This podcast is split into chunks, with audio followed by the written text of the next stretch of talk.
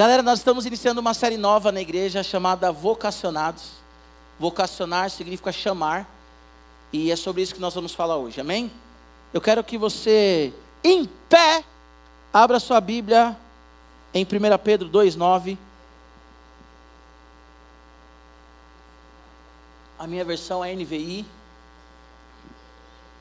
A minha versão é NVI porque a minha versão é a Bíblia do Radical. Quem ainda usa a Bíblia do Radical? Levanta aí. Aí alguém mete o louco e fala assim: Eu uso em casa. No Salmo 91 que fica aberto em cima da televisão. 1 Pedro 2,9. Que posso dizer? Amém. Quem não achou, diga misericórdia. Agora eu vou fazer uma pergunta comprometedora. Quem está com o celular e não achou? Porque é triste, né? A pessoa já está no celular. 1 Pedro 2,9 diz assim: Vocês, porém, são geração eleita, sacerdócio real, nação santa, povo exclusivo de Deus para anunciar as grandezas daquele que o chamou das trevas para a sua maravilhosa luz. Obrigado, Senhor, pela tua vocação sobre nós, obrigado pelo teu chamado, obrigado pela tua graça, obrigado pela vida que pulsa em nós, ó Deus. Nós éramos pecadores, perdidos, estávamos longe do Senhor, ó Deus, mas o Senhor nos chamou. E como chamados, eleitos do Senhor, povo exclusivo, nação santa, nós queremos aqui nessa tarde ouvir a tua voz. Fala conosco, Senhor, em nome de Jesus. Amém. Amém? Pode sentar.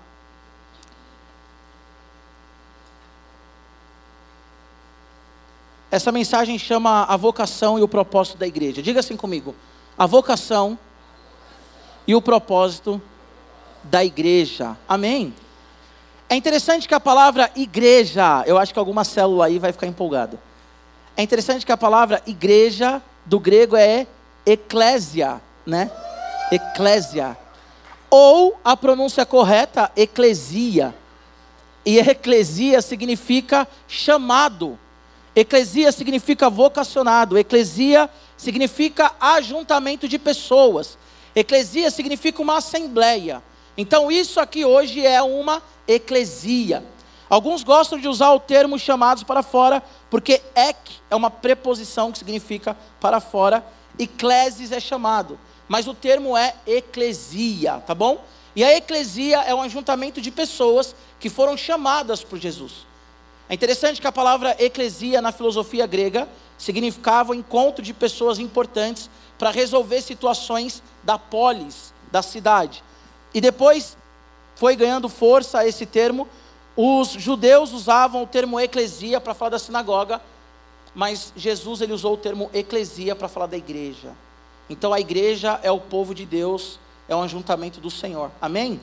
A igreja são, somos nós, aqueles que foram escolhidos para orar e para buscar Deus. É interessante que 1 Pedro 2, Pedro ele está falando para a igreja sofredora. E ele está dizendo para a igreja assim: olha, vocês, porém, no versículo anterior, a Bíblia diz que algumas pessoas rejeitaram Jesus, viram em Jesus como pedra de tropeço, viram em Jesus como a pedra que foi rejeitada. Então, há muitas pessoas que rejeitam Jesus até hoje. Há muitas pessoas que olham para Jesus e acham que Jesus foi simplesmente um homem bom, simplesmente um, um profeta comum. Há pessoas que não acreditam em Jesus Cristo como Deus.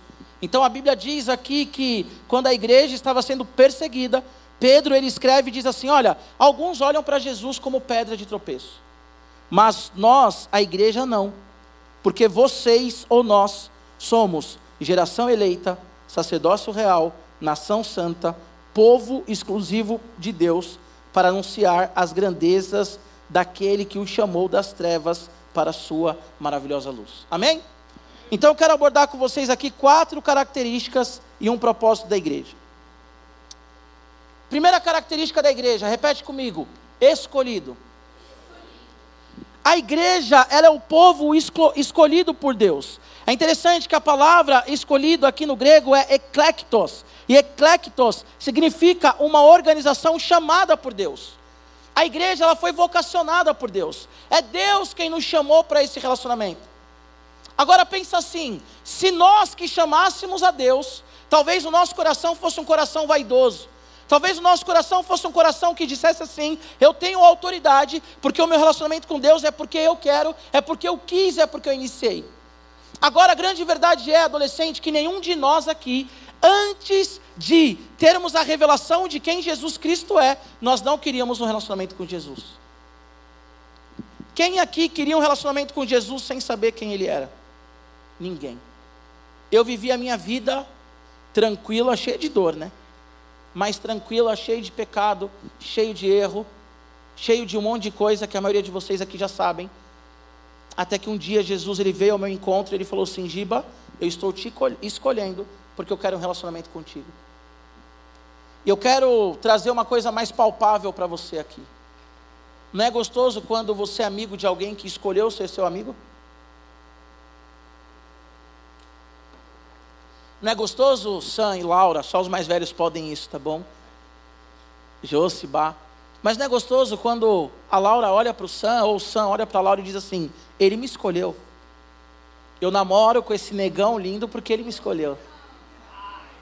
Eu namoro com essa morena linda porque ela me escolheu. Queridos, a primeira característica da igreja é que Jesus Cristo nos escolheu a igreja, ela não é uma criação da humanidade. Olha aqui para mim.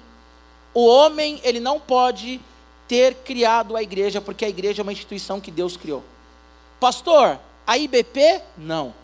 A Assembleia Presbiteriana? Não. A Hilson? Não. Qual igreja que o Senhor Jesus ele escolheu e instituiu? A igreja orgânica, o povo dele. Eu quero que você entenda que existem duas igrejas, sabia? a igreja, a igreja orgânica, que é o corpo de Cristo, e a igreja a instituição. A igreja instituição ela é cheia de falha. Eu não sei quantas pessoas nós temos aqui, mas certamente todos nós aqui somos pecadores. Eu sou falho, eu erro. Eu sou um cara que eu tenho algumas dificuldades. Eu sou um cara que, se não fosse a graça do Senhor Jesus, eu não estaria aqui. Então, quando você entra numa igreja ou numa célula e você diz assim: Eu quero que todo mundo seja perfeito. E quando você vê um erro numa líder ou um erro em alguém que está do seu lado e você diz assim: Eu não vou mais à igreja. Eu quero que você entenda que você nunca vai frequentar uma igreja se você quer encontrar nela perfeição absoluta. Porque todos nós estamos num processo. Nós somos pecadores redimidos. Mas somos pecadores redimidos. A questão é que o pecado não tem poder mais contra as nossas vidas. Ele não nos condena mais. Mas nós vivemos a tentação do pecado. Nós vivemos ainda algumas coisas que mostram para nós a nossa fragilidade. Vou dar um exemplo muito claro disso. Cara, vocês sabem como eu piro em feijoada. Então, se deixar, eu sento num, numa mesa e eu como feijoada igual um louco. Só que dependendo da forma que eu comer a feijoada, é gula, pecado. Então fico ali batendo aquele pratão, como feijoada de colher, irmão. Eu só como feijoada com arroz quando tem mais pessoas para comer junto. Porque se eu vou comer sozinho é só o feijão e a carne acabou. Eu sempre comi feijoada assim, como se fosse, uau, amo feijoada. Mas eu sou pecador, eu sou falho. Por isso que quando estou diante de uma feijoada eu falo, meu Deus, e agora? O que, que eu faço? Estou dando um exemplo leve, tá? Mas a igreja, ela é uma instituição de pessoas escolhidas por Deus. Todos nós somos vocacionados. Os visitantes, talvez primeira vez que estão ouvindo uma pregação, a Bíblia diz que Deus ele fez a humanidade para se relacionar com ele. Pega um peixe e coloca o peixe fora d'água. O peixe morre. Eu ia contar uma história, mas a Elô está aqui, não é muito bom, então deixa para lá. Mas vocês já ouviram a história minha com os peixes que eu peguei do aquário? Quem já ouviu? Deixa para lá. Mas resumindo, eu tirei do aquário, pisei para ver como é que era e deixei eles fora, tipo uns três fora para ver qual que morria primeiro e tal. Gente, eu era adolescente, tá bom? Vocês que defendem as causas dos animais e tal. Giba, você faria isso hoje? Não, lógico que não. Até porque eu já fiz o teste. Então não faria de novo, tá bom? Mas assim como o peixe ele foi feito para as águas, se você deixar um peixe fora d'água ele vai morrer. O ser humano ele foi feito para Deus. Então o primeiro, o primeiro chamado, a primeira vocação do ser humano, pastor, qual que é o propósito da minha vida? Eu estou vivendo sem propósito, a vida não faz sentido. O propósito é viver para Deus. O propósito é viver um relacionamento com Deus. Como que eu vivo isso? Lendo a Bíblia, orando, se entregando de fato a Ele. Aí Deus ele escolhe Israel. Israel não entende o propósito da escolha. Aí Deus ele escolhe o quê? A igreja, a eclésia, a eclesia, esse povo que é a comunidade dele na terra. Amém. Se nós não respondemos positivamente ao chamado do Senhor, nós não fazemos parte da igreja. Cipriano, não lembro agora o primeiro nome dele, ele diz que a salvação está na igreja. A igreja católica apostólica romana distorceu isso falando que não há salvação na Igreja Católica Apostólica Romana, mas o que ele quis dizer é o seguinte: que somente na igreja há salvação. Por que, que somente na igreja há salvação? Porque a igreja é o povo de Deus. Eu vou repetir de novo para você entender. Toda a humanidade foi feita para ter um relacionamento com Deus, para viver em paz, amor, alegria. Só que a humanidade deu as costas para Deus. Então Deus ele chama um povo através de Abraão, Israel. Israel se achou melhor do que todo mundo, começou a excluir todo mundo e começou então a achar que eles eram Deus. Aí Jesus Cristo vem na terra e ele resolve o problema. O que, que ele faz? Ele chama, ele elege uma geração, ele elege um povo, ele escolhe pessoas para caminhar com ele e expressar ele na terra. Quem são essas pessoas? A igreja, a eclésia. Então, se você não faz parte de uma igreja, você não faz parte do corpo de Cristo. Se você não faz parte de uma igreja local, você não faz parte do corpo de Cristo. Então a nossa resposta positiva tem que ser: Senhor, eu te amo e eu quero fazer parte de uma igreja.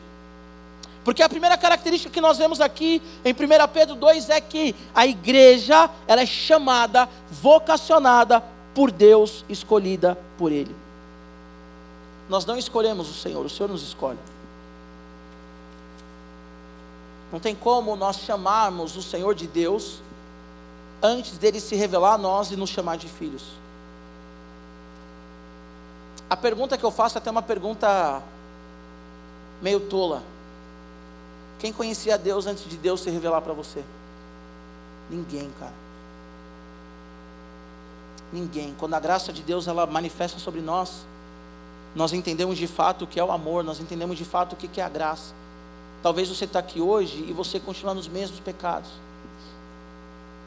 Talvez você continue nos mesmos pecados. Se tocando como não deve, se mutilando, querendo tirar a própria vida, morrer. Eu atendo adolescente toda semana e quase sempre é o mesmo quadro. Se corta, vê pornografia, quer tirar a própria vida, porque não entendeu o amor de Deus, porque não entendeu a graça porque vive um vazio existencial, se prende a um bloqueio emocional e não entende que Jesus Cristo, Ele quer um relacionamento com você, e Jesus Cristo, Ele é uma pessoa, e o Espírito Santo é uma pessoa que habita em nós. O problema é que nós acreditamos que Deus é um ser distante, que não está nem aí para a gente, mas Deus, Ele é um ser pessoal, real, e que nos escolheu para viver com Ele, amém? A igreja é a comunidade dos eleitos. É isso que o texto está falando aqui. A igreja, ela é a comunidade dos eleitos, aqueles que foram chamados por Deus. Pastor, só a igreja, toda a humanidade, mas só aquele que se rende ao Senhor e faz parte da eclésia, do ajuntamento que é dele, faz parte dele. O Senhor Jesus, ele convida, mas nós temos que responder positivamente a esse convite. Agora peguei todo mundo que estava achando que era calvinista, hein? Coloquei uma pulguinha atrás da orelha, hein? Nenhum nem outro, gente. Segunda característica. Repete comigo: sacerdotes de um reino. Primeira coisa que fala é que nós somos uma geração eleita. Segundo, sacerdócio real. Sacerdócio real faz uma alusão a Êxodo 19, 6, em que Israel foi chamado para ser sacerdote de um reino celestial. Sabe o que, que o sacerdote faz? O sacerdote é aquele que oferece sacrifício para Deus. O sacerdote é aquele que intercede pelo povo. O sacerdote é aquele que clama pelo povo. Quem aqui conhece alguém, alguém, se for você ou você conhece alguém que já tentou tirar a própria vida? Levanta a mão. Maravilha. Quem aqui conhece alguém? Quem aqui conhece alguém que diz que a vida não vale a pena, que não faz sentido, que Deus não existe? Levanta a mão. Perfeito. Agora, quem que foi chamado como sacerdote na terra? Quem que foi chamado como sacerdote na terra? Só alguns. Então só alguns aqui são igreja? Só alguns aqui fazem parte de uma igreja? Cara, a reforma protestante, a luta da reforma protestante é o sacerdócio universal. Cada crente um sacerdote. Sabe o que isso quer dizer? Nós temos que falar para as pessoas: ei, você quer tirar a vida, mas eu conheço um Deus que é o caminho, a verdade, a vida, e que se você entregar para Ele, você vai ter vida plena, e nunca mais você vai querer tirar a sua vida. Deus ele nos chamou para a gente interceder pelas pessoas que estão querendo tirar a própria vida, pelas pessoas que se cortam, pelas pessoas que dizem a minha vida não faz sentido, porque nós temos a resposta para todas as coisas, e a resposta é Jesus Cristo, morto e ressurreto, que está aqui nessa tarde. Isso é muito sério. O sacerdote é aquele que pega o povo que não conhece e fala assim: Senhor, tenha misericórdia dele. Senhor, revela a sua graça para ele, Deus. O sacerdote é aquele que oficia, em nome da igreja, em nome daqueles que não conhecem o Senhor. O sacerdote é aquele que dobra o joelho no chão, não para orar por si, mas para orar pelo povo. E nós fazemos parte de um reino celestial. Nós fazemos parte de um reino poderoso, que não vai passar. A Babilônia passou. Alexandre o Grande passou. Todos os Césares de Roma passaram. Toda a potência mundial caiu. Os Estados Unidos estão caindo. Toda a potência mundial caiu, mas há um reino eterno que não cai nunca, e esse reino é o reino do Senhor Jesus Cristo, do qual nós fazemos parte. A nossa militância tem que ser o Evangelho. Porque toda, já falei isso aqui, toda bandeira levanta um problema, mas não resolve o problema. Estampa o problema na cara. Toda bandeira levanta um problema, estampa, e quando é resolvido, entre aspas, aquele problema, levanta-se outro problema para levantar a bandeira. Somente o Evangelho é capaz de ir na raiz do problema, que é a manifestação do amor, do perdão, da graça, da misericórdia. E nós aqui somos sacerdotes de um reino. Mas muitas vezes nós não agimos dessa forma. Muitas vezes nós agimos de uma forma totalmente diferente. O sacerdote, ele era no Antigo Testamento aquele que conduzia o povo ao Santo do Santo. O sacerdote, ele era aquele que conduzia o povo à terra prometida, juntamente com o líder. As pessoas que estão ao seu lado, radical, eles têm caminhado em passos a terra prometida? Alguém ouviu falar de Jesus essa semana através da sua vida? Você orou por alguém essa semana? Você disse para alguém: Eu estou aqui para caminhar com você, sem julgar, sem criticar, sem apontar o dedo. Porque deixa eu te falar uma coisa: há momentos que você tem que somente dar um abraço e falar: Eu estou aqui. A coisa mais difícil que tem, eu já passei por isso algumas vezes, é fazer velório porque não tem palavras. Não tem palavras. Eu já perdi a minha irmã em 2009. Quando morre alguém próximo a você, não tem palavras. A pessoa pode falar o que quiser, sabe por quê? Muitas vezes você nem assimila o que está sendo falado. Ah, sua irmã foi maravilhosa, sua irmã foi incrível. Ah, porque a pessoa fala tanta coisa que você fala assim, ok, ok, obrigado. Mas quando tudo se acalma, dois, três, quatro dias depois, o que você lembra é quem estava com você, quem te abraçou, quem visitou você no velório, quem visitou o seu ente querido no hospital.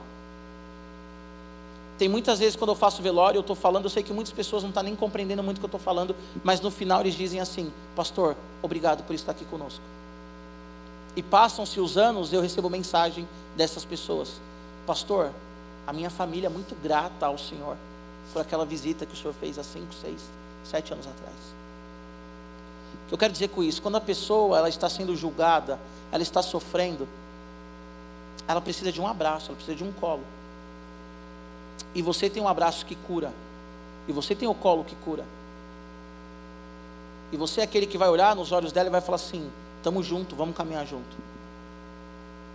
Vocês não têm ideia do que um pastor escuta, desde pedofilia até sei lá o que, pessoas nos procurando pedindo ajuda. E eu sempre olho para as pessoas, alguns de vocês talvez já devem ter escutado isso de mim. Eu olho para as pessoas e eu digo assim: ó, pode ficar tranquilo, porque nada me escandaliza. Sabe por que nada me escandaliza? Porque eu não tenho que olhar para uma pessoa que está em pecado e jogar na cara dela o pecado. Estava assistindo um documentário agora de uma mega igreja, não preciso citar o nome, que eu fiquei extremamente chateado vendo aquele documentário. Que um casal que pecou foi falar com o pastor no gabinete e o pastor ele acabou com aquele casal no gabinete. Nós fazemos parte de um reino de amor. E aí toda vez que eu falo de amor, hoje em dia tem que explicar, né? Coisa chata. Amar não significa que você aprova tudo. Repete comigo: amar não significa aprovar. Certo? É isso aí. Então eu sempre dou esse exemplo. As minhas filhas estão ali lindas, Elo e Olivia. Lolo e Livica, como as chamamos, né? As chamo.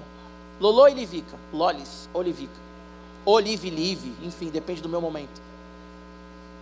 Cara, se as minhas filhas, de manhã mesmo, hoje de manhã, elas forem e pediram algo que eu não vou repetir, porque a Olivia ainda é pequenininha, ela vai ouvir e vai querer. Pediu algo que não era para comer no café da manhã. Eu amo a minha filha, o que, que eu falei? Não vai comer. Ponto. Ah, papai, eu quero assistir tal desenho. Agora, não. Porque o amor, ele também significa que você olha para a pessoa e diz assim: o que você está fazendo, não continue fazendo, que você vai continuar se ferindo. Então, amar é acolher as emoções, mas não é dizer assim também, continua dessa maneira. Quem ouviu a pregação da semana passada? Boa, quem não ouviu, escuta no Spotify. Porque a graça nos protege. A graça nos protege, amém? Mas a graça também olha para nós e fala assim: não continua da mesma maneira. É isso. Só que nós fazemos parte de um reino que nós temos que acolher. Deixa eu falar uma coisa muito interessante. Por hora, Deus ele não condena ninguém. Ele vai condenar quando ele voltar. Por hora, Deus ele não condena ninguém. Por hora, nós estamos ainda na manifestação da graça. Então, nós temos que pregar para as pessoas sobre esse reino de amor. Amém? Terceira característica da igreja. Gosto muito disso quando eu falo de amor e depois de santidade. Terceira característica da igreja é nação santa. O que, que significa santidade? Separação. Vou dar um exemplo de santidade. Eu quero fazer o mais claro possível para que vocês entendam. Vou dar um exemplo, tá, gente? É um exemplo. A Mariana foi santificada por mim. O que, que isso significa? Eu a escolhi para ser a minha esposa. E ela é minha esposa. Ela não é esposa de mais ninguém. Ela é minha mulher. E eu sou marido dela. Consegue entender? O que é santificação? Você separa algo para você. O que é santificação? Deus nos separou para Ele. Se nós somos o povo eleito, como que vive o povo eleito radical? Com a mentalidade de Cristo. Qual que é a mentalidade de Cristo? O mundo está acabando e nós estamos dando glória a Deus. As pessoas estão vendo o mundo indo para o buraco e nós estamos olhando e vendo potenciais. Pessoas que em nome de Jesus serão transformadas e vão morar na cidade celestial. O mundo está vendo adolescentes que não têm jeito, depressivos, malditos, e nós estamos olhando adolescentes cheios de vida. Nós estamos olhando para um campo florido, porque nós temos a mentalidade de Cristo, nós olhamos para o pecador e nós entendemos que o pecador, em nome de Jesus, ele vai se arrepender. O mundo pensa em coisas banais, mas nós pensamos nas coisas do alto, porque nós somos santos. O mundo pensa em sexo pelo sexo. Nós pensamos em casamento, porque nós entendemos que o casamento é a principal, a maior expressão na terra da Trindade. Porque homem e mulher se tornam uma só carne, assim como Pai, Filho e Espírito Santo, um só Deus. O mundo odeia, nós amamos. As pessoas falam mal, nós falamos bem. Pastor, mas eu não consigo. Lute. Lute. O problema não é o pecado, o problema é você se manter no pecado. O problema é você achar o pecado legal. O problema é você continuar no pecado. O problema não é o pecado. Sabe qual é o problema? O pecado intencional, que a Bíblia chama de iniquidade. O que é o pecado intencional? Eu ouvi um pastor falando uma vez, eu quero falar aqui para vocês. Ele falou que conheceu um homem que traiu a esposa e foi, enfim, né, no motel com a amante e tal. E depois foi se aconselhar com ele e disse assim: Cara, quando eu vi, eu estava lá. Mentira. Mentira. Sabe por quê? Mentira. Por que, que é mentira? Porque tem o trajeto, gente. Quando você vai pecar, tem uma pessoa que mora dentro de você. Não é uma pessoa que está longe, vai pegar um Uber ou vai te mandar um WhatsApp e você não lê. Não é o pastor que fala assim, está tudo bem, e você fala, hum, estou pecando, não vou responder o pastor agora não. É uma pessoa que mora dentro de você. E essa pessoa que mora dentro de você, ela fala assim: não faça. Não faça, porque isso que você está fazendo vai te levar à perdição. Não faça, porque isso que você está fazendo vai te levar à angústia, à ansiedade e a desespero. E acima de tudo, isso que você está fazendo não me agrada. E esse ser que mora dentro de nós é Deus. Então qual que é o problema do pecado? A iniquidade. O que é iniquidade? Aquilo que você está tramando aqui, ó. Se você nessa tarde, ou você que está me escutando pelo Spotify, você está tramando algum pecado, ei, o Espírito Santo já falou para você, não faça. Então não faz. Porque ninguém vai cair nessa conversa do tipo assim, foi sem querer, não foi. Você está tramando o pecado. Sabe? Aquele cara que começa a mandar mensagem para a menina do nada, perguntando se ela leu a Bíblia, nem você leu. Só que você está tramando, eu vou atrair ela, hum, vou engodar aqui, ó. Você leu a Bíblia? Ah, eu li a Bíblia. O que que você leu? Hebreus 11. Eu também li Hebreus 11, olha só, que Je... aí fala assim, que Je... Jesusdência, né? Jesusdência. Olha que Jesusdência. Você orou hoje, eu orei pelo Brasil. Nossa, eu também orei pelo Brasil. Orou nada. Mentiroso. Só que já está aqui tramando ó, o golpe. Meninas da igreja, deixa eu fazer um parêntese, tá? Tem muitas pessoas que acham as meninas da igreja as mais fáceis que tem. Sabe por quê? Porque vocês, a Bíblia diz, para a gente ser, é, como é que fala lá da pomba? Ser inocente como a pomba, mas prudente como a serpente, né? Só que todo mundo esquece a parte da prudência, só pega a inocência. Aí o cara fala assim: ai, a minha mãe está doente. Aí você fala assim: ai, eu vou orar por você. Vamos orar juntos todos os dias da semana? Ou vocês têm um nível de carência tão grande que o cara fala assim: Nossa, você cortou o cabelo hoje? Ai. Meninas, sejam mais espertas. Começou com um papinho furado, você fala assim: Ei, conversa com seu líder de célula. Conversa com o Giba. Aí eu quero saber o que tal texto significa. Pergunta para o Giba. Dá uma bota nesses meninos, faz os meninos ralar, faz os meninos orar. Aí eu quero namorar com você. Sou adolescente, não namoro. Ponto. Segundo, segundo. Olha só, segundo. Ora aí por mim. Vamos orar. Você ora sozinho primeiro.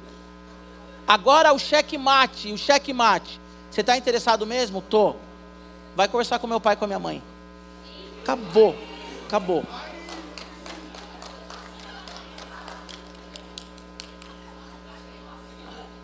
Porque, gente, Olha só para mim, as coisas são sérias. No reino de Deus as coisas são sérias, não é brincadeira. O crente ele não pode estar envolvido em louvor e adoração e ao mesmo tempo tá, sei lá, TikTok, Twitter, o outro lá que vai e volta que foi na semana passada, o Snap. Não dá para você estar tá lá o tempo inteiro. Então, quais são os problemas do pecado? Primeiro, é iniquidade, você planejou. Segundo, é você ficar no pecado é você ficar no pecado. A Bíblia diz para você não olhar a mulher do próximo, não é isso? Não cobiçar. Pastor, mas como que eu não vou olhar? Eu virei e olhei. Sabe qual é o problema? É você manter o olhar. Vou dar um exemplo. Passou uma mina aqui da hora, você viu. A sua mente já registrou. Que mina da hora, mano. Qual que é o pecado? Que mina da hora, mano. Você é louco. Mano. Aí você vem e fala assim: tio, você nem sabe, mano. Eu vi uma mina e você vai alimentando. Esse é o problema. Gente, a igreja, olha aqui para mim. A igreja foi chamada, chamada para viver em santidade. É impossível viver em santidade, porque a gente acha que santo é aquele que não pecou. E santo também peca, porque a palavra santo significa separado para Deus, por Deus. Isso é santo. Às vezes eu pergunto para algum cristão: Você é santo? Não. Erro muito, pastor. Se você não é santo, você não é crente. Começa por aí. Porque santo é aquele que foi separado para Deus. E nós confundimos ser santo com viver em santidade. Viver em santificação é um processo que depende de nós. Então a gente tem que lutar, gente. Estava conversando com uma pessoa hoje, o apóstolo Paulo ele diz lá em Coríntios que ele esmurrava a carne para não cair naquilo que ele pregava. Jesus ele está em todos os lugares, nós somos santos, amém? Santidade não significa você se comportar bem num culto. Santidade é você ser santo em qualquer lugar, na escola, no trabalho, na faculdade. É ter um namoro santo, não só a favor de corte para os que namoram, mas não precisa ficar com a mãozinha, sabe? Descer mãozinha, pegar na cinturinha. Você já percebeu que os poros da menina arrepiou? Não pega! Você já descobriu o ponto fraco dela? Não pega! E você, menina, fala assim: esse é meu ponto fraco, não pega aí. Se o cara vier na maldade, você fala assim: corte. Amém, gente? Quarta característica da igreja. A igreja ela é geração eleita, sacerdócio real, nação santa e povo exclusivo. Repete comigo: povo, povo. Exclusivo. exclusivo. A palavra aqui significa aquisição, posse, obter. Sabe o que significa isso? Jesus Cristo, ele nos adquiriu na cruz do Calvário. Nós somos exclusivos dele. Nós não somos de Deus e de mais alguém. Nós somos dele, povo dele, exclusivo dele, para a glória dele, para o louvor dele, para a honra dele. Chamados para caminhar com ele.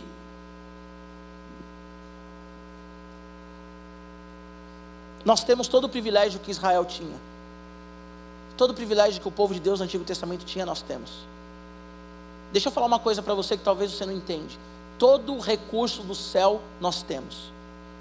Talvez Deus está te chamando para um projeto e você diz assim: Eu não sou capaz. Só que Deus, se Ele está te chamando, Ele te capacita. Que clichê, hein, pastor? Você é um povo dele, exclusivo dele, eleito por ele, faz parte do reino dele. Sabe o que falta para a igreja? Oração. Ah, Deus me mandou eu fazer algo, mas eu não sei como. Ora. Deus mandou eu, eu, eu fazer um planejamento, mas eu não sei. Ora. Dobra o joelho no chão. Deixa eu te falar uma coisa, bem sério. Joga a responsabilidade para Ele. Deus, o Senhor me chamou? Dá o projeto. E aí você assume a responsabilidade. Eu vou fazer.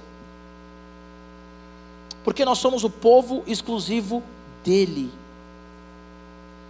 E olha só, é essa exclusividade que nos mantém salvos. Você sabia disso? Ninguém toca no povo de Deus. Ah, então quer dizer que eu não sofro? Sofre, lindão. Crente morre, sabia que crente morre? Um dos pilares atuais da nossa fé, Timothy Keller, está com câncer. Cara, as pessoas morrem. Na pandemia, quantos crentes não morreram? Eu perdi amigo pastor. Ah, então Deus não guarda. Não guarda. Guarda! Porque agora está na cidade santa com ele. O crente, ele não morre. O crente, ele ressuscita. O crente, é levado para a cidade celestial. Porque nós fazemos parte de um povo de Deus, que nós somos exclusivos dele. Deixa eu contar uma história para vocês rápida. Deus ele criou o homem à sua imagem e semelhança. O homem pecou, distanciou de Deus, se tornou inimigo de Deus. Aí a Bíblia diz que Deus ele vem na pessoa de Jesus e morre no meu e no seu lugar. Ele morre para quê? Para voltar ao relacionamento com Deus. A nossa dívida era com Deus, não era com o diabo. Deus ele não deve nada para o diabo. Deus negocia com o diabo. A dívida era com Deus. Quando Jesus Cristo ele morre, a Bíblia diz que ele pagou um sangue, um preço. Esquece Romeu e Julieta, esquece Tristão e Isolda, esquece, sei lá quem. É a culpa das Esquece como é que é? Justin Bieber e Serena, não sei o que, que eu conto. Esquece! Fala um da atualidade, rápido. Não, William Bonner e Fátima Bernardes, aí você já tá na hora de partir, mano. Já tá na hora de, ó, marcha. Que isso aí, William Bonner e Fátima Bernardes, não é assim tão atual. Esquece a maior história de amor na humanidade é a história de Jesus Cristo pela sua igreja, porque ele deu a vida por mim e por você para mudar a nossa história. Ele pagou um preço e um preço de sangue. E todos aqueles, diz lá João capítulo 1, que reconhecem que Jesus Cristo é Senhor da sua vida, têm o, o poder, o privilégio de serem feitos filhos de Deus. A coisa mais gostosa que tem é saber que não importa o que aconteça, eu estou em Cristo. Que se eu morrer hoje, eu vou para o céu. Que se eu não morrer hoje, eu estou na presença dEle. Porque disse o apóstolo Paulo: o viver é Cristo, e o morrer é lucro. Porque quem morre abre os olhos, está diante de Deus. Nós somos exclusivo dele. Para finalizar, quatro características e um propósito. Eu falei aqui já, o maior questionamento da nossa geração, da geração de vocês é: por que, que eu nasci? E Pedro ele responde aqui: para anunciar as grandezas daquele que os chamou das trevas para a sua maravilhosa luz. A igreja, ela tem dois propósitos. Eu vi alguém bocejando, vou falar para vocês repetirem para todo mundo acordar. Repete comigo: dois propósitos. Relacionamento com Deus e anunciar os seus feitos. Giba, eu não sei evangelizar. O que Deus fez na sua vida? Conta a sua história, pô. Ah, eu quero pregar, mas eu não sei como começar. Começa pelo que ele fez na sua vida. Quem era você? Começa pelo fato de você estar sentado aqui hoje ouvindo o evangelho. Pecou hoje. Deus sabe o que você fez hoje. Talvez antes de vir para o radical. E Ele te ama, cara. E Ele te chamou para caminhar com Ele, viver com Ele. Agora, ser cristão é ser um alienígena, viver na bolha? Não. Vai para o mundão, vai para as cabeças. Prega o Evangelho para aqueles que não conhecem Jesus, mas pregue o Evangelho. Não pregue a hipergraça, tudo pode. Faz o que você quiser mesmo. Falei semana passada, né? Vou repetir para os que não estavam. Fuma um baseado porque é natural. Está tudo bem, Jesus te ama assim. Quer saber? Poliamor? Que poliamor? É ex-amor, é o ano do exa. Ex-amor, uau!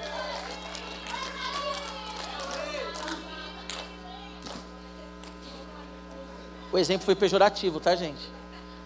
É o ex-amor. Aí você olha para a pessoa e fala assim: vive assim mesmo. Jesus te ama assim.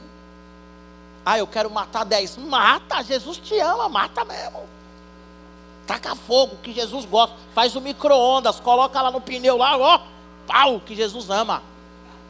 Não é para pregar o evangelho facinho, gente. O evangelho tem um preço. Como que Jesus Cristo morreu na cruz para nos salvar e nós queremos viver o evangelho de qualquer jeito. Jesus ele morreu na cruz. A morte, pior morte da história da humanidade. Por quê? Só morria na cruz os piores criminosos. Trazendo para hoje, sei lá, estuprador, pedófilo, era quem ia para a cruz. Era esse que ia para a cruz. Jesus ele morre na cruz.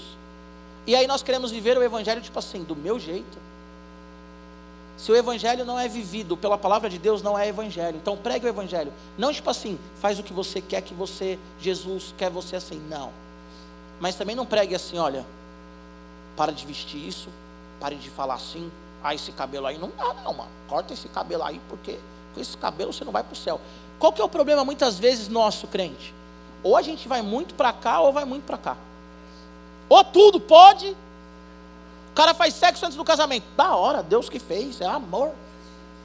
Como é que você vai casar com ela sem conhecer ela antes? É idiota, precisa disso. Ou tipo, se masturba porque você precisa conhecer seu corpo. Você é o quê, mano? Para conhecer seu corpo você precisa se masturbar. Peraí. Que ideia é essa? Você não conhece seu corpo. Você não conhece seu corpo. Suas emoções você não conhece. Não, pastor, eu faço isso porque eu preciso conhecer o meu corpo. Primeiro que quando você casar, quem vai tocar no seu corpo é sua mulher e é seu marido. Ah, então tá vendo, tenho que conhecer ele. Não! Porque é no casamento, cara. O sexo ele é um presente de Deus para o casamento. Então não prega que tudo pode, mas também não prega que tipo assim, olha, lá na igreja, se você for de bermuda, você não vai entrar. Porque ah, se Jesus voltar e você tiver de bermuda, mano, o problema é que a gente vai para os dois extremos. A Bíblia trabalha com equilíbrio. Amém? Quero que vocês coloquem em pé em nome de Jesus.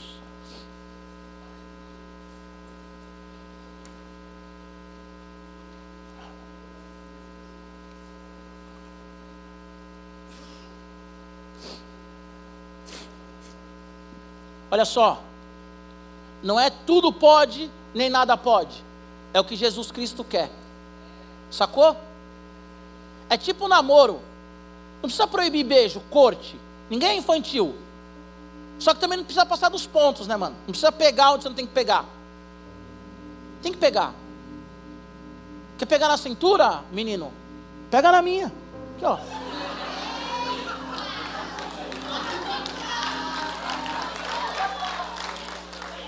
Aqui, ó. Aqui tem gordura, tem estria. É uma maravilha. Ó cintura de violão. Ó. Cintura de banjo. Ó cintura de banjo. Dependendo de como você pegar, eu vou orar por você, tá bom? Menininha, você quer chavecar alguém? Você quer falar com alguém? Liga para Mari, conversa com a Mari. Você vai ver como ela vai ser carinhosa com você. Um doce. Liga para Mari. Os que namoram aí, ah, eu quero me relacionar. Liga para mim na hora que você estiver no ápice, me liga. A gente ora junto. Te manda uma foto minha, você fala assim: "É, negão".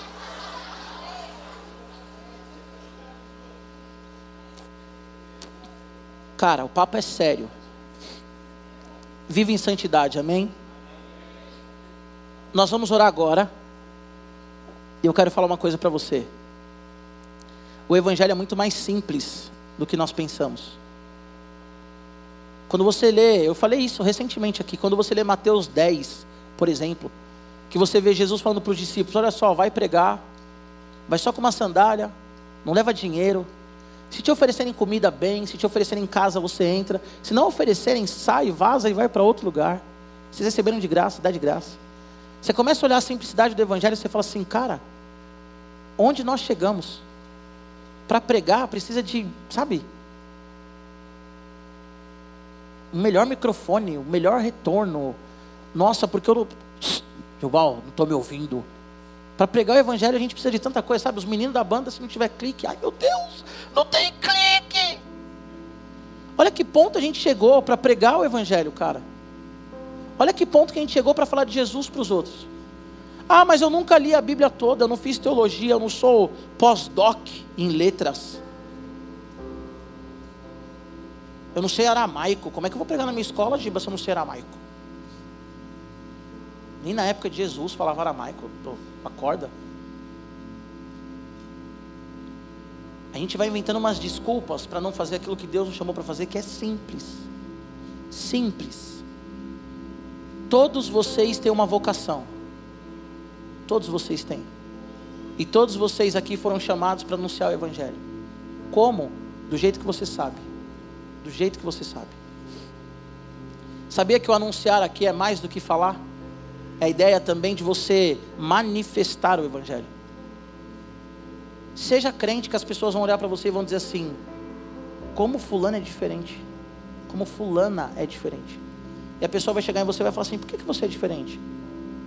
Você vai falar assim: porque eu sou cristão. Triste coisa é quando as pessoas olham para a gente e falam assim: você é um crente tão legal, Chato é o crente da minha igreja. Fala de Jesus para mim. Hum, se você é legal porque você é omisso, moiado, hein? Moiado. Não, mas eu não quero ser rejeitado. Jesus foi. Eu não quero que as pessoas olhem para mim e digam que eu sou careta. Elas vão dizer o que então? Você é um emoji agora, fofo? Feche seus olhos. Pai, nós agradecemos a Ti pelo teu amor sobre nós, pela tua graça sobre nós, pela tua vida sobre nós. Agradecemos a Ti, Senhor, porque o Senhor nos chamou, nos escolheu, nos elegeu antes mesmo da fundação do mundo. Obrigado, Senhor, porque nós temos um propósito, e o propósito é te amar. O propósito da nossa vida é o amor. O propósito da nossa vida é viver a comunhão contigo, Deus. O propósito da nossa vida, Senhor, é de fato acordar e falar a Deus, obrigado por esse dia. O propósito da nossa vida é comer e saber que a comida que nós comemos vem do Senhor, porque o Senhor é o Deus que cuida de cada um de nós. O propósito da nossa vida, Senhor, é saber que nós temos amigos, porque o Senhor é o Deus que se revela como amigo. O propósito da nossa vida, Deus, é casar, porque nós sabemos que o casamento é a expressão do teu amor pela igreja. Nós agradecemos a Ti, Senhor, porque aqui o radical, a IBP é uma eclésia, é uma eclesia, é um ajuntamento de crente, pessoas que foram chamadas pelo Senhor, vocacionados pelo Senhor. Que nós não vivamos, Deus, como um peixe fora d'água, debatendo sem ar. Quantas pessoas estão aqui, Senhor, debatendo sem ar, porque querem viver a vida longe da tua presença, e não há vida longe da tua presença, não há vida longe do Senhor, ó Deus. As aves, ó Pai, com as asas cortadas, não, não tem sentido, porque elas foram feitas para voar nos céus, no horizonte, e nós fomos feitos para te adorar e para te amar, Senhor. Mas muitos de nós estamos vivendo como pássaros em gaiolas, enjaulados, Senhor, como animais que foram feitos para as florestas, estão presos Muitos de nós, ó Senhor, temos toda a liberdade de dizer: Jesus, eu te amo, eu te quero. Mas nós trocamos essa liberdade por causa de um prazer momentâneo, por, por causa de uma bebida, por causa de uma briga, por acreditar que nós não valemos nada, por acreditar que nós não somos ninguém. Senhor, que a nossa identidade de fato esteja em Ti. E que em nome de Jesus nós venhamos anunciar as boas obras do Senhor. A graça do Senhor, a vida do Senhor. Para as pessoas, ó Deus, em nome de Jesus. Todos nós somos vocacionados e queremos viver como vocacionados. O Senhor nos chamou, Deus. A tua palavra diz que havia um homem chamado Levi, um homem que era um traidor do povo, que cobrava imposto do próprio povo, superfaturava, ganhava uma grana em cima do seu povo. E o Senhor olhou para ele e falou: segue-me. E mudou a história daquele homem. Eu sei que hoje o Senhor quer mudar vidas, o Senhor tem mudado vidas todos os dias. Continue fazendo isso em nós, ó Deus. Continue fazendo isso em nós, ó Deus. Se alguém aqui essa tarde que tem ouvido Deus te chamar, a Bíblia diz que se nós confessarmos o Senhor diante dos homens, Ele vai nos confessar diante do Pai. Se alguém aqui que tem escutado o chamado de Deus, mas nunca confessou Ele publicamente, com a própria boca, dizendo: Jesus, o Senhor é Senhor e Salvador da minha vida, eu quero que você levante sua mão no lugar que você está. Alguém aqui? Alguém aqui? Ou alguém aqui que está longe de Jesus quer voltar hoje? Alguém? Não? Sim? Não? Então tá bom. Eu quero que, como alguém que é chamado para representar um reino, você estenda as suas mãos agora e nós vamos orar pelo Brasil, amém? Nós vamos orar pelo nosso país. Nós não somos exclusivo nem de direita nem de esquerda. Nós não somos exclusivos de político nenhum. Nós não somos exclusivos de nenhum partido político. Nós somos exclusivos do Senhor. Você que vai votar pela primeira vez, vota com consciência. Não vota pelo que a mídia diz, nem de um, nem do outro. Nem pelo que a sua escola ou faculdade diz. Mas olha, proposta política, olha a agenda dos candidatos. Quem não lê a bula, paga caro. Pode tomar um remédio errado. Não vote de qualquer jeito, na modinha. Nem para um lado e nem para outro lado. Mas vote com consciência. Lembrando que o voto ele é democrático. O país é democrático. Ninguém pode dizer em quem você tem que votar. Ninguém pode dizer em quem você tem que votar. Vote em quem você quiser. Mas saiba que terá uma consequência o seu voto. Vote em quem você quiser. Quem você quiser. Pastor, e se eu votar na direita? Glória a Deus. Votar na esquerda? Glória a Deus. Vota em quem você quiser. Só que a conta vai chegar. Eu tenho o meu voto. E eu sei das consequências do meu voto. Mas acima de tudo, nós somos chamados para orar pela nação, para abençoar a nossa nação. Para interceder pela nação. Deixa eu falar uma coisa para você bem claro, adolescente. Acho que com adolescente a gente precisa ser mais claro. Se o Bolsonaro ganhar e você é petista, esquerdista, seja lá o que for, você tem a obrigação de orar pelo, pelo Bolsonaro. E deixa eu te falar uma coisa: se o Lula ganhar e você é de direita, bolsonarista, você tem a obrigação de orar pelo Lula. Você consegue entender isso? Nós temos responsabilidade de orar pela autoridade. Lembrando, orar não significa concordar. Orar não significa concordar. O problema é que partido político foi pregado aqui pela Fernanda Scott, domingo passado, retrasado. O partido político virou paixão, emoção. Virou Fla-Flu, Corinthians e Palmeiras. E nem Corinthians e Palmeiras é para ser assim. Nem Fla-Flu, né? É para ser assim. Feche seus olhos, Pai, em nome de Jesus. Nós oramos agora pelo Brasil, Deus. Clamamos a Ti que o Senhor tenha misericórdia da nossa nação. Senhor, em nome de Jesus, assim como Neemias, nós oramos pelo pecado da nossa nação, pela corrupção, pela corrupção, Deus, que vem de cima para baixo e de baixo para cima. Nos perdoe, ó Pai, porque muitas vezes a corrupção, ela vem da nossa casa, vem de cada um de nós aqui, Senhor. Quando nós queremos tirar vantagem, ó Pai, numa pastelaria, queremos tirar vantagem, ó Senhor, comprando um tênis e vendendo ele todo estragado, falando que está novo. Senhor, nos perdoe, porque os políticos, eles representam o que nós, o povo, somos. E nós, o povo, respondemos também ao que eles são. Nós nos colocamos de joelhos agora, Pai, e pedimos perdão pelo Brasil, que é conhecido pelo país da corrupção.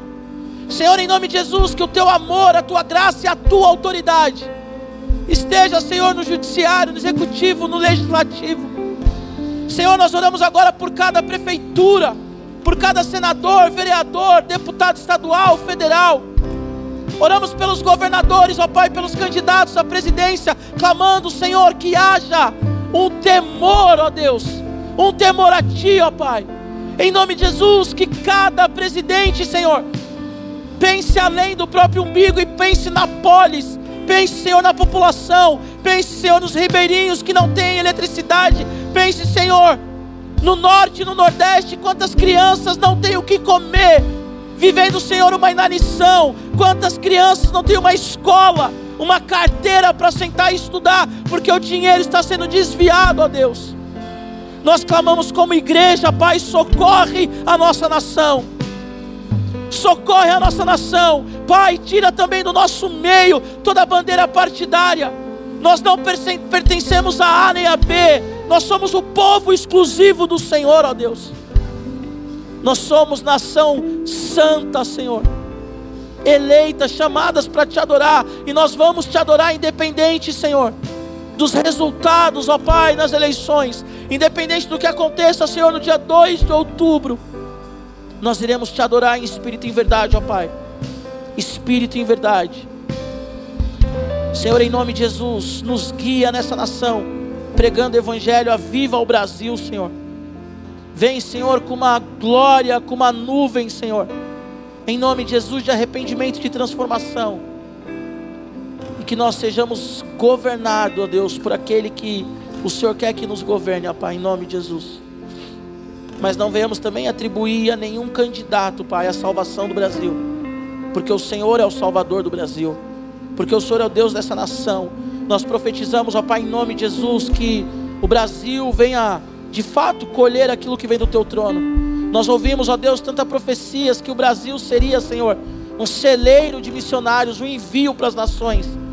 Nos levanta, Senhor, como uma nação conhecida pelo teu nome, ó Deus, para impactar toda a humanidade, ó Pai, em nome de Jesus. Em nome de Jesus. Amém.